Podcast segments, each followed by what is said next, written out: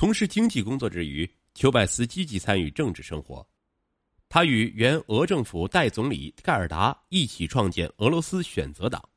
在国家杜马里，丘拜斯同盖尔达科季列夫一起号称开明的俄罗斯选择党的关键人物。一九九五年底，第二届国家杜马选举，作为副主席的丘拜斯为俄罗斯选择党的获胜苦心经营竞选工作，但最终败给俄罗斯共产党。对此，叶利钦总统将政权党“我们的家园俄罗斯”失利的主要责任归咎于丘拜斯在推行私有化政策中所犯的错误，因而1996年1月摘掉其乌纱。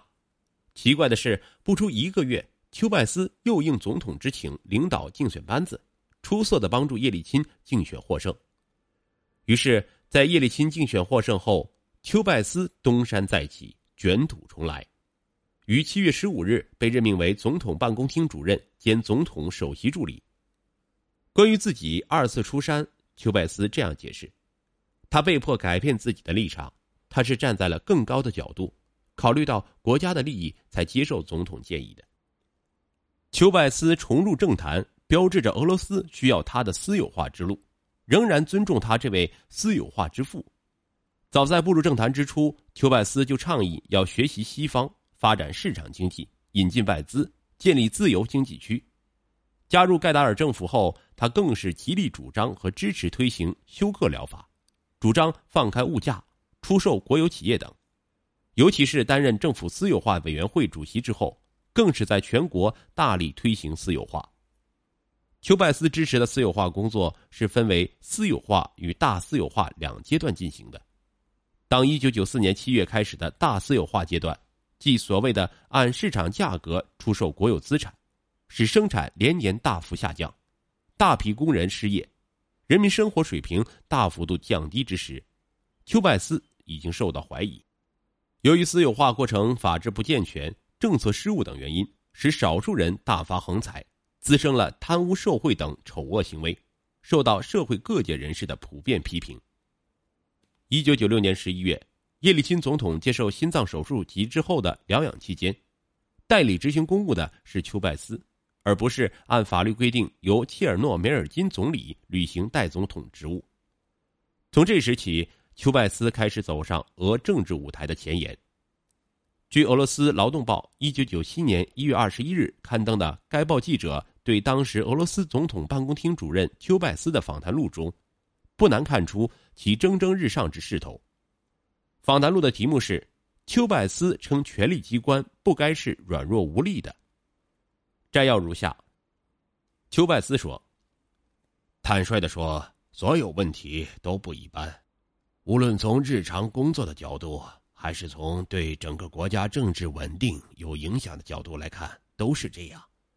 但也不能说，因为总统不在，国内一些迫切需要解决的原则性问题就搞糟糕了。”并没有出现急着催我们解决问题的现象，甚至在针对总统、针对政府的看法问题上，也不能认定，因为总统不在，他的一班子人打了起来，或者权力机关内讧，一些部门封锁另一些部门的决定，这些情况都没有。不过去年八九月份，直至别列德将军被解职以前，我们曾面临这样的威胁。那时我们几乎经常遇到这样的情况：权力机关内部有两种意见，一种是政府、总统办公厅的意见，另一种是别列德的意见。这种情况破坏了权力机关自身的基础。现在这种危险消失了。总之，在总统选举以后，从权力机关履行自己职责的角度而言，我们第一次处于另一种情况下。当然。若是叶利钦总统能够天天君临朝政的话，我们显然有可能做更多的工作。但即便是不能，我们依然能顶住了任何充满冲突和矛盾的动荡。您在权力机关目前结构之中到底发挥什么作用？处在何种位置？反对派的利剑恰恰射向您，比如说昔日的宠臣科尔扎科夫，有人还说。丘拜斯现在以摄政王的身份出现，似乎是不受职权约束的人物。这一切都是不可避免的。无论是谁，是伊万诺夫、彼得罗斯，还是西多罗夫、丘拜斯，在办公厅工作，自然会受到来自各个方面的攻击。更何况，在总统长期生病期间，那些多年反对总统的人，自然都不太喜欢被总统任命为办公厅主任的人。因此，攻击的规模是可想而知的。由于总统生病，攻击的规模与强度明显加大了，这是另一回事儿。然而，在叶利钦身为总统的前提下，奢谈摄政王，这简直是荒谬绝伦、滑稽可笑的。仅凭他的性格与个性，让他容忍别人在他在位的情况下用复制签名来代替他的真迹。这是极不严肃和危险的。可文件上是否还有复制的签名？在这一问题上，一切都很正常。有允许不用领导人亲笔签名而使用复制签名的文件种类清单，在某些会议祝词和信件上可以用复制签名，但是在命令上从来都不是这样做的。使用复制签名还有明确的技术。总统经常收到打算使用复制签名代替总统亲笔签名的文件名称明细清单。做这个工作的不是丘拜斯，而是总统办公室。这是总统办公室的日常工作。至于我的职权，按照我个人的理解，办公厅主任的地位可以说与政府第一副总理的地位有很大的区别。嗯，您可能注意到，甚至有人骂我。我很少直接接触报界，我这样做并不是偶然的。我认为我无权以新的资格举行每周一次的记者招待会，如果那样，就会出现一个似乎丘拜斯以总统的名义领导国家的局面。以上谈话不能看出丘拜斯的权势及其对俄政坛的震动。一九九七年，丘拜斯的支持者是控制着经济界的六大财团，六大财团中的一些巨头。现已进入俄罗斯的最高权力中枢。前伏尔加汽车经销公司总经理别列佐夫斯基担任了最高决策机构俄罗斯安全会议的副秘书。此外，前奥内克西姆银行总裁波塔宁就任为第一副总理，负责经济工作。在叶利钦养病期间，二女塔塔季扬娜始终陪伴在身边。丘拜斯深得塔季扬娜的信任。据说，有关方面向总统提交的报告和总统发布指示都要经过丘拜斯，因此在这一阶段，丘拜斯实际上垄断了总统与外界联系的渠道，包括切尔诺梅尔金总理在内，内务部长库列科夫、国防部长罗季奥诺夫以及安全会议秘书雷布金向总统提交的报告，这些报告最终都要汇集在丘拜斯手中。前安全会议秘书别列德把这种权力状况称作由丘拜斯和少数新兴实业家实行的寡头政治。我们这些集团控制了俄罗斯经济的一半。一九九六年十月，刚刚就任为俄罗斯安全会议副秘书的别列佐夫斯基在接受英国《金融时报》记者采访时这样说道：“这些财团的支持对叶利钦再次当选起到了关键作用。”目前，六大财团中的七巨头控制着俄罗斯的政界和金融界。这七巨头是指：一、控制着伏尔加汽车经销公司、西伯利亚石油公司以及俄罗斯公共电视台的别列佐夫斯基；二、俄罗斯最大的商业银行奥内克西姆银行前总裁波塔宁；三、通过侨银行和民间电视台操纵着经济界的古辛斯基；四。梅纳杰普银行总裁霍多尔科夫斯基，五，领导着阿尔法银行的前对外经济联合部长阿文和，六，弗里德曼，七，首都银行总裁斯摩棱斯基。法国《世界报》一九九七年三月九日到十日一期刊登记者索菲谢哈布发自莫斯科的报道，称丘拜斯是俄财阀宠爱的一位铁腕人物。俄政府总理切尔诺梅尔金在三月二十五日以后授予第一副总理兼财政部长丘拜斯以下职权：组织实施经济改革，促成联邦执行权力机关在经济改革事业中的相互协作；协调各部门和主管部门在经济、财政和所有制关系等领域的工作，处理金融、货币、信贷、证券、内外债、税收、外汇等方面的问题，负责政府同舆论工具和国际金融机构的协调，领导政府应急委员会和财政部等工作。当然，丘拜斯上任后面临的不仅仅是从短期看要解决的拖欠税款及其连锁反应，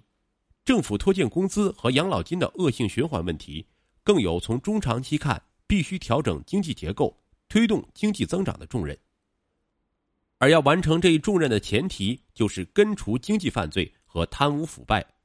这一严重干扰国家稳定和经济秩序的顽症。而且，叶利钦总统也承认这种现象已渗透到权力的最高层，威胁着国家自身的生存。然而，搞丑丑闻的发生严重损害了反腐败旗手的形象，丘拜斯的失守导致了叶利钦的被动。搞丑风波发生后，叶利钦总统解除卡扎科夫、莫伊科和莫斯托沃伊职务，但保留丘拜斯的职务，虽再次恢复了政权内各派力量的相对平衡。但却引起俄议会内左翼反对派的强烈不满。一九九七年十一月十五日以来，以俄共为首的俄罗斯左翼反对派借国家杜马即将讨论一九九八年政府财政预算和一系列税法草案之机，向叶利钦总统发难，要求其尽快解除丘拜斯政府第一副总理的职务。很显然，左翼反对派决定借机展开与当局讨价还价的全面反攻。本来根据俄政府与议会达成的协议，杜马将于十一月十九日读审议一九九八年政府的财政预算，但搞筹事件的发生和叶利钦保留丘拜斯职务的决定，使杜马的立场立刻发生转变。俄杜马主席谢列兹尼奥夫于十一月十七日晚会见总理切尔诺梅尔金时，转达了以俄共为首的左翼议会党团提出的立即举行由总统、总理。以及议会上下两院议长参加的四巨头会晤，并将杜马审议预算日期由十九日推迟到二十一日的要求。俄共主席久加诺夫说：“杜马将仔细研究有关草案，因为其中有许多文件正是由已经土崩瓦解、彻底垮台的丘拜斯集团炮制出来的。”人民爱国联盟主席团已建议议会左翼反对派在丘拜斯未被解职之前。暂不审议明年的政府财政预算和其他税法草案。俄共副主席库普佐夫十八日宣布，俄共议会党团将把自己对明年预算的立场同叶利钦是否彻底解除丘拜斯的职务相挂钩。同时，六十四名杜马代表联名上书叶利钦总统，声言应立即解除其经济方针旨在毁灭俄经济并对劳动人民进行掠夺的丘拜斯的职务。